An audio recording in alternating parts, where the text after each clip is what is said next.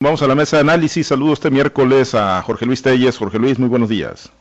Buenos días, Pablo César. Buenos días a Francisco Chiquete, Osvaldo y al señor, y buenos días tengan todos ustedes. Gracias, Francisco Chiquete. Te saludo con gusto. Muy buenos días. Muy buenos días, Pablo César. Buenos días a Jorge Luis, Osvaldo y a todos los que nos escuchan. Osvaldo, te saludo con gusto también este miércoles. Muy buenos días. Muy buen día, Pablo César. Buenos días, Chiquete. Buen día, Jorge Luis. ¿Listos? Gracias. Pues bueno, vamos al, tema. Y, resistió finalmente el Instituto Nacional Electoral. Ahí están las portadas que, pues muy llamativas en sus cabezas, en sus notas principales. Resiste el INE, corta INE, rabo al toro, eh, agarra el INE el toro por los cuernos otra vez. Y bueno, pues el toro se tuvo que regresar a Guerrero, derrotado, por lo menos en esa instancia del Instituto Nacional Electoral, pese a las amenazas, pese a, bueno, pues eh, advertir y atentar o amenazar la seguridad personal de los consejeros, como ocurrió antier, ayer el INE en la sesión, divididos, 6-5, pero finalmente determinaron ratificar la resolución de dejar sin candidato a Morena, eh, por lo menos sin candidato en el caso de Salgado Macedonio y de Morón, en Guerrero y en Michoacán, tendrán que sustituir en Morena al candidato, claro, siempre y cuando el Tribunal Electoral del Poder Judicial de la Federación, donde lo más seguro es que se presente la impugnación, pues no otra cosa, pero por lo pronto Jorge Luis resistió el Instituto Nacional Electoral pese a las amenazas directas que había sobre la integridad física de los consejeros y pues con todo y el coraje y el berrinche, pues no tiene todavía hasta el momento candidatura Félix Salgado Macedonio. Sí, de nuevo buenos días. Pues sí, debo reconocer yo que, que me equivoqué en el pronóstico. Yo dije ayer que seguramente el INE le, le regresaría la candidatura a Félix Salgado Macedonio, una vez que el tribunal había dicho pues que era una sanción excesiva y que estaba sugiriendo mejor una sanción económica, que una sanción económica ridícula, por cierto, ¿no? De 19 mil, cerca de 20 mil pesos que ahí mismo hicieron la cooperacha, lo juntaron para pagar esa multa ante el INE. Supuestamente en un primer momento se pensó que eso sería más que suficiente. Y hubo celebración ahí en el, campamento de, de Morena porque eh, dieron por hecho que eso representaba ya la, aprobación de la candidatura de Salgado Macedonio, pero pues no fue así. Finalmente, los seis consejeros del INE que votan a favor de que se anule la candidatura, pues daban una muestra de dignidad y de honestidad.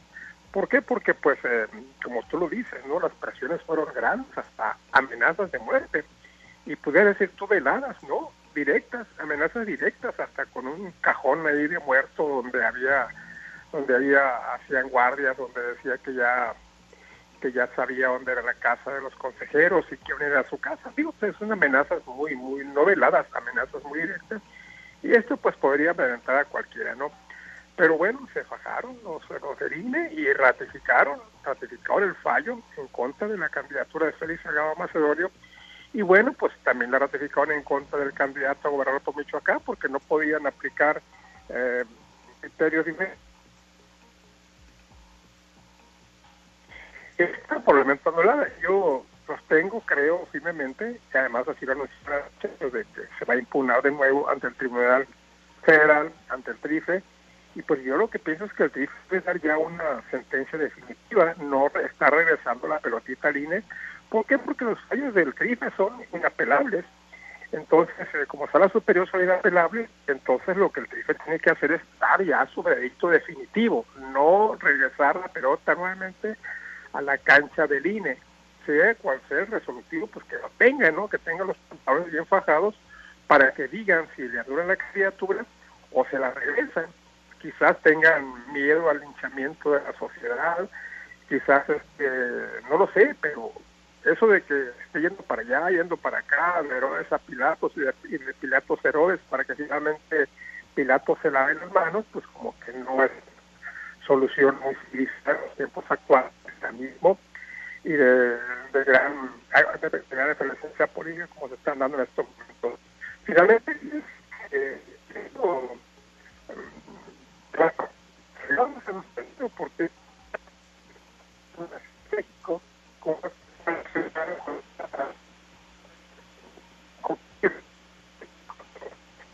bueno, eh, Chiquete, eh, Hoy el presidente Andrés Manuel López Obrador, en tanto mejoramos ahí con Jorge Luis, eh, hoy decía que es un atentado a la democracia, eh, que se le debe restituir la candidatura. Hablaba de que el TRIFE, de que el Tribunal Electoral del Poder Judicial de la Federación haga una especie de, encuesta, ¿no? También ahí en Guerrero y Michoacán para determinar si Salgado Macedonio y Raúl Morón eh, deben o no deben participar en las elecciones. ¿Qué, ¿Qué, implica el que se haya sostenido el Instituto Nacional Electoral, pues a pese al, pues ahí la presencia ¿no? de los morenistas, pese a eh, que estuvo pues eh, bajo fuego constante y sobre amenazas directas eh, o bajo amenazas directas los propios consejeros. ¿Qué, ¿Qué, significa para la vida institucional, democrática, para la autonomía del instituto este resolutivo, Chiquete?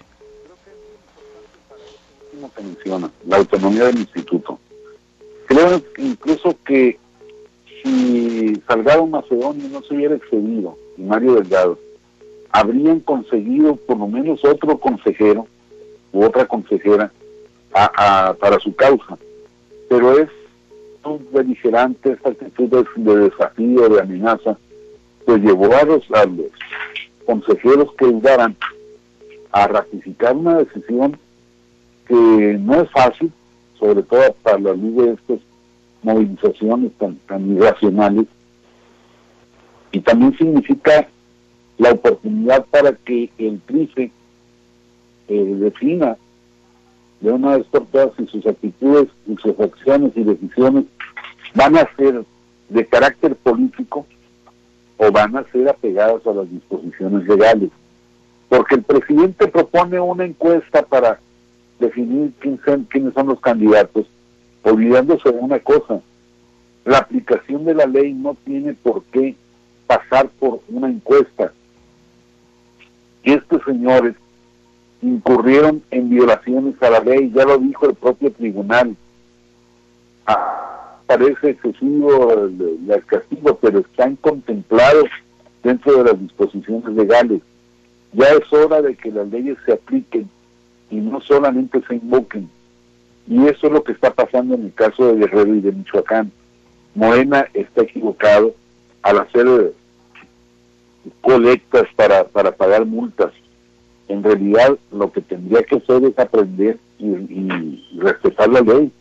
No puede haber un partido, no puede haber un candidato, un aspirante que pase por encima de las disposiciones legales de manera tan flagrante. Y además mintiendo. Hoy se dice que, o dicen ellos que fue un error del partido no haber presentado las, las gastos de campaña y que además no fueron tantos. En primer lugar, no hay una precampaña, por más modesta que sea, para un municipio incluso, que no sobrepase mil pesos o los doce mil pesos. Y en segundo lugar, todo el mundo sabía que había que presentar estos informes, de manera que es solo prepotencia, solo es una actitud de, de, cacique, de caciques la de evitar esto. Es exactamente el mismo caso también, el primer alegato que hacían de, el, gobernador actual de Baja California, que dijo que él aspiraba a gobernar cinco años porque él en la solicitud de registro puso que quería cinco años y no dos años, como si fuera un supermercado, uno a comprar una gubernatura de tal plazo. La ley decía que era de dos años, la convocatoria decía que era de dos años, pues no podía irse más allá de eso. Bueno, pues estos señores dicen es que yo no fui precandidato, por eso no, presenté gastos. Pero la ley dice que las actividades y los periodos equiparables a una precandidatura deben ser reportados en sus gastos. Entonces, está muy clara la violación a las leyes. El presidente también pues se está reaccionando como parte ofendida. Lamentablemente se le olvidó ya su su pacto democrática y está actuando como jefe de un partido, pero es algo que tiene que meterse a la cabeza, no solo el Morena, no solo Salgado Macedonio, Raúl Morón, tiene que serlo todos los actores políticos. No hay márgenes para estar violando la ley. Eso es lo que ha deformado la vida institucional de nuestro país. ¿Qué tanto es tantito? Al cabo no se va a notar, al cabo no es grave. Y entonces, pues si hoy el se ha fajado los pantalones para que la ley esté en pleno vigor, pues lo menos que pueden hacer las otras instancias es, hacer caso, atender y también impulsar una, una conducta de esa naturaleza. Ahora, eh, Osvaldo, eh, pues hay quienes ven en este tema de Salgado Macedonio y de Morón, eh, en menor medida quizá más en el de Salgado Macedonio, pues solamente pues el, pretexto, no solamente el producto, digámoslo así, perfecto para el presidente López Obrador y para, para Morena, para golpear al Instituto Nacional Electoral, más allá de si se logra o no la candidatura de Salgado Macedonio en Guerrero, es pegarle al árbitro, irlo deslegitimando ante, bueno, pues lo que podría ser un resultado adverso para el presidente y su movimiento en las elecciones del próximo 6 de junio. ¿Lo, ves así o realmente es un capricho de que se imponga Salgado Macedonio como candidato en Guerrero? Ya, buen día de nueva cuenta para todos. A ver, yo he sostenido algo. el Estado más justo es aquel que garantiza que todos seamos iguales ante Es una máxima de no la copio. Eh, no me la propio, perdón. Pero, a ver, en, un, en un país donde están compitiendo más de 35 mil candidatos a los diferentes puestos de elección popular que están en disputa. Imagínate, todos cumplieron con lo que dice la ley. Todos, todos, todos. Nada más, todos no cumplieron con un mandato constitucional, con un mandato que marca la ley. Pero. Y luego, eh, ¿puedes alegar inocencia? Claro que no. Un personaje que está buscando ser gobernador no puede alegar desconocimiento de la ley, pero aún alegando el desconocimiento de la ley, eso no te hace no ser responsable de lo que te mandata la ley. Pero en un país donde el presidente desde que arrancó su gobierno ha estado insistente, insistente en desaparecer todos los organismos constitucionalmente autónomos o cuando menos acotarlos. Y yo creo que la gran pérdida para este país es la Comisión Nacional de Derechos Humanos, cómo la ha acotado y cómo se ha perdido la influencia de esta comisión. Pues imagínate en, el caso del INE, que viene siendo la joya de la corona. El presidente ha querido desvirtuar al INE, desacreditarlo, impulsando su receta secreta de la lucha de clases, el odio de los, de los pobres contra los ricos, mira, los consejeros viven como ricos y te voy a llevar a vea dónde viven, o sea, no, no, no, no, te como nosotros los seres humanos pobres, en fin, ese aliento. Lo cierto es que, que no puede ser así, hombre. Un país está regido por leyes. Las leyes son las que rigen la sana convivencia de un país. Y el, y el principal eh, encargado y el depositario de que se ejecute esa ley y se respete la ley son los gobernantes. El presidente es el primero, el primero obligado en respetar lo que te mandata la ley. Y bueno, pues con mayor razón aquellos candidatos que emergen del partido del presidente. Debería ser el primer que estuviera recriminando a Salgado eh, Macedonio por no haber cumplido con lo que le mandata la ley. Pero de que este caso sea politizado, claro que sea politizado. Y lo decíamos, a ver, a Lorenzo Córdoba y a los cinco consejeros más que votaron en contra de, que, de regresar a la candidatura a Félix Salgado, no les quedaba de otra. A ver, si hubieran sucumbido era tener una muerte lenta, ni los iban a, a respaldar Obrador, los iban a a ningunear en el escenario nacional y el, sector social que está en contra de que López Obrador instaure una dictadura en este país, pues iba a caer decepcionado y les iba a retirar el apoyo. Hoy son los héroes ante la vista de todo ese sector social que está impulsando a acotar al presidente, son los grandes héroes, como lo fue en su momento el juez que le, que le concedió un amparo a empresarios y a, a ciudadanos para que no se aplicara la reforma eléctrica bueno, pues esos ciudadanos que han estado aplicando la ley desde la responsabilidad que tienen legal y constitucional, ahorita son los grandes héroes, cuando deberían de ser los principales ciudadanos encargados de garantizar la sana convivencia. De ese tamaño está la polarización de este país.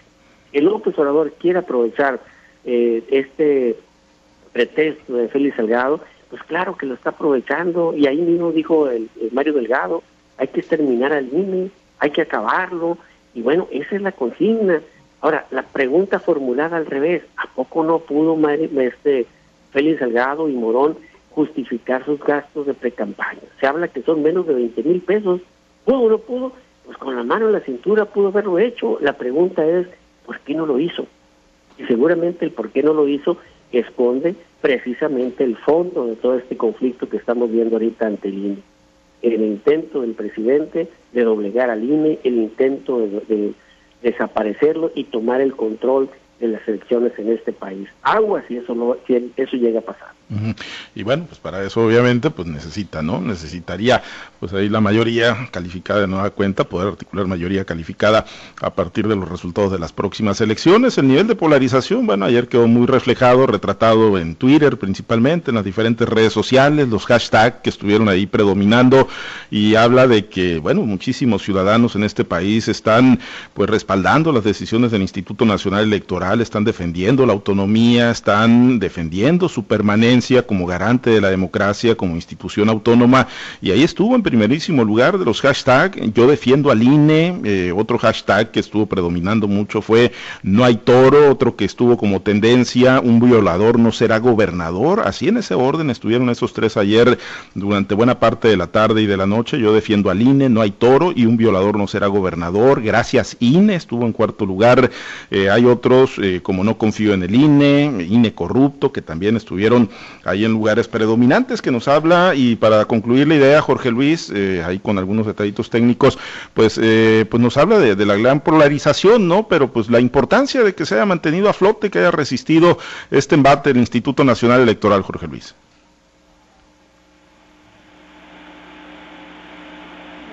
Bueno ahí eh, bueno, eh, eh, Chiquete, eh, pues ya el, tema ahí lo dejamos, vamos a esperar ahora el nuevo capítulo, el nuevo episodio, seguramente a partir de una impugnación que, vendrá por parte tanto de Morón como de Salgado Macedonio, Michoacán y Guerrero, y ver qué determinan ¿no? los magistrados del Tribunal Electoral del Poder Judicial de la Federación, si ellos asumen pues el costo, ¿no? De, pues pese a lo que ha sido una ilegalidad acreditada por el INE, pues le, le restituyen la candidatura a gobernador tanto a Morón en Michoacán como a Salgado Macedonio en Guerrero. Bueno, eh, Chiquete, hoy viene el presidente nacional del PRI, va a estar en Sinaloa, Alejandro Moreno, Alito Moreno, pues eh, como para que se emocionen las estructuras priistas, digo, no son los tiempos de antes del PRI hegemónico, del PRI dominante, pero pues es finalmente la figura de más alto rango a nivel nacional, el dirigente de, ese partido que hoy está en Sinaloa, Chiquete. Pues por sus referencias los conoceréis, Pablo César. Si es una figura de más alto rango, yo creo que tendría el PRI que irle buscando por otros rumbos. Mira, no creo que la figura de Alito Moreno, Amelito le dicen algunos, eh, vaya a emocionar a nadie. Yo creo que es uno de los dirigentes más anticlimáticos que ha tenido el PRI, que ha tenido muchos en ese renglón. Pero el ciudadano común y corriente de qué se va a convencer sabiendo que vino Alito. Yo creo que esas visitas así tan, tan vacías, pues no deberían existir, deberían dejar que el candidato y los candidatos pues eh, circulen la tarea que están haciendo. Si hay alguna observación, alguna aportación que, que hay que hacerle, pues ya existen muchos otros medios, muchas estructuras para hacerlos llegar. Me parece que son distractores que no, no le abonan realmente a esto. Eh, pero bueno, pues es parte de los, de los rituales. Y creo que en términos generales en todo el, el país ya no hay políticos que le acarreen beneficios a los partidos con, con sus visitas, salvo la del presidente López Obrador, que sí sería una, un aire de refresco para las campañas de Morena en cualquier lugar de, de la nación. Pero ni el PAN, ni el PRI, ni el PRD, ni ni Movimiento Ciudadano tienen a nadie que pueda generar una emoción real, que pueda traducirse en votos o en impulso a las campañas. El caso de Alito yo creo que no, no le va a dejar nada bueno, nada positivo, fuera de lo, de lo que está ocurriendo ya en la campaña de, Mario Zamora y de toda la nómina de candidatos a alcaldes y diputados. Pues pendientes hoy, hoy de la visita de Alejandro Moreno al estado de Sinaloa, trae reunión Osvaldo con estructuras territoriales, trae reunión con mujeres, una en Guasave, ¿no? Ahí donde pues bajaron a la única mujer que el PRI estaba postulando en los municipios importantes del estado de Sinaloa, no llevaba mujer ni en Mazatlán, ni en Culiacán, ni en Ahome, llevaba en Guasave y es donde bajaron a la única mujer Diana Armenta y ahí es donde se escogió ese lugar, esa región para pues una reunión conceptual con, con mujeres eh, Osvaldo, ¿le, ¿le, aporta, le suma o pues meramente anecdotaria y testimonial y de requisito la visita de Alejandro Moreno hoy a Sinaloa? Yo creo que la visita de las grandes personalidades, por llamarla de esa manera, a las dirigentes nacionales o los principales actores de cada uno de los partidos políticos cumple un objetivo, hombre, mucho más allá de lo que puedan aportar de manera directa, porque la mayoría o nadie va a votar aquí en, Sinaloa, eh, pues lo que vienen a hacer es a convertirse en una especie de avales, de avales a los candidatos que, vienen a apoyar, en el caso de Alejandro Moreno, bueno, pues a Mario Zamora, que es el candidato de la gubernatura, y a los diferentes candidatos de la gran alianza opositora a Morena. Igual sucedería cuando viene Mario Delgado, lógicamente eh, eh, viene a constituir un respaldo para Rubén Rocha Moyo, cuando viene Dante Delgado para Sergio Torres. El peor mensaje es aquel que digan, mira, nos dejaron solos, no, vinieron, no vino nadie de la élite partidista a, refrescar y a oxigenar y apoyar a tales candidatos en sus respectivas campañas. Yo creo que siempre eh, es parte de una praxis política a la que está acostumbrada el ciudadano común y corriente que está acostumbrado incluso a la militancia, más que nada la militancia de estos partidos políticos, que vengan esos dirigentes nacionales a refrendar el apoyo a los candidatos que postularon. Eh, ¿Qué tanto va a influir, qué tanto va a pesar el discurso, el mensaje que deje eh, Alito Moreno en el ánimo de las mujeres? Pues bueno, vamos a, medir, ya vamos a conocer primeramente qué dice para poder evaluar.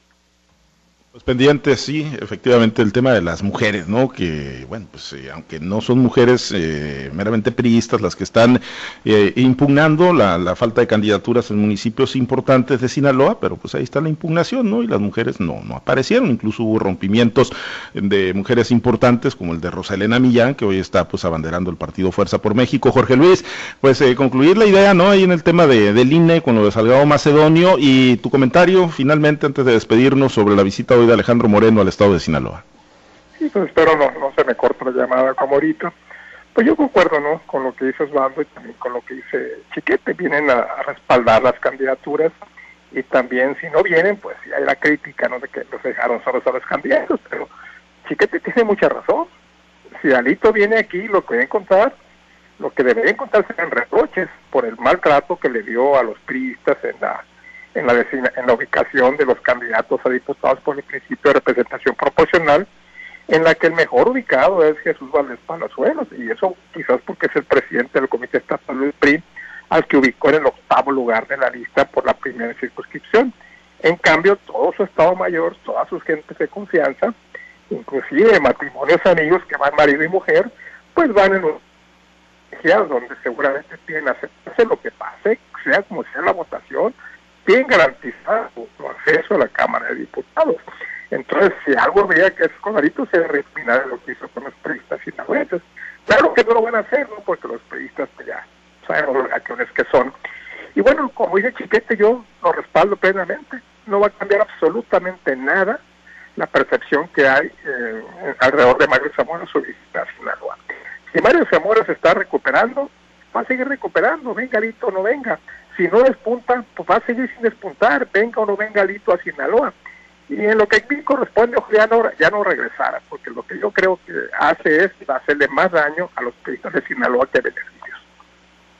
Les viene básicamente a recordar, ¿no? Lo que ya planteas, Jorge Luis, que es, pues, que no quedaron en lugares preponderantes en, los listados plurinominales y que ellos sí acapararon las principales posiciones. Pues ya veremos, ¿no? Cómo lo reciben Alejandro Moreno, si viene y pues se va eh, sin, sin eh, dejar absolutamente nada, o si verdaderamente viene a encender, ¿no? Las pasiones y a las estructuras del revolucionario institucional, ya, ya lo veremos. Y claro, coincidir con Osvaldo, ¿no? En el tema de que, bueno, si no viene, pues también, ¿no? Mandan el mensaje o la señal de que pues están solos. Pues en este caso, a semana y media, pues se da la vuelta Alejandro Moreno al estado de Sinaloa pendiente de, su agenda en la cobertura. Por lo pronto nos despedimos, Osvaldo. Excelente día. Excelente día para todos. Saludos, muchachos. Gracias, Jorge Luis. Muy buen día. Buenos días a todos. Excelente miércoles, chiquete. Buen día. Buen día. Saludos a todos. Gracias a los compañeros eh, operadores en las diferentes plazas de Grupo Chávez Radio, al auditorio, por supuesto. Manténgase conectado con nosotros a través de nuestras plataformas digitales.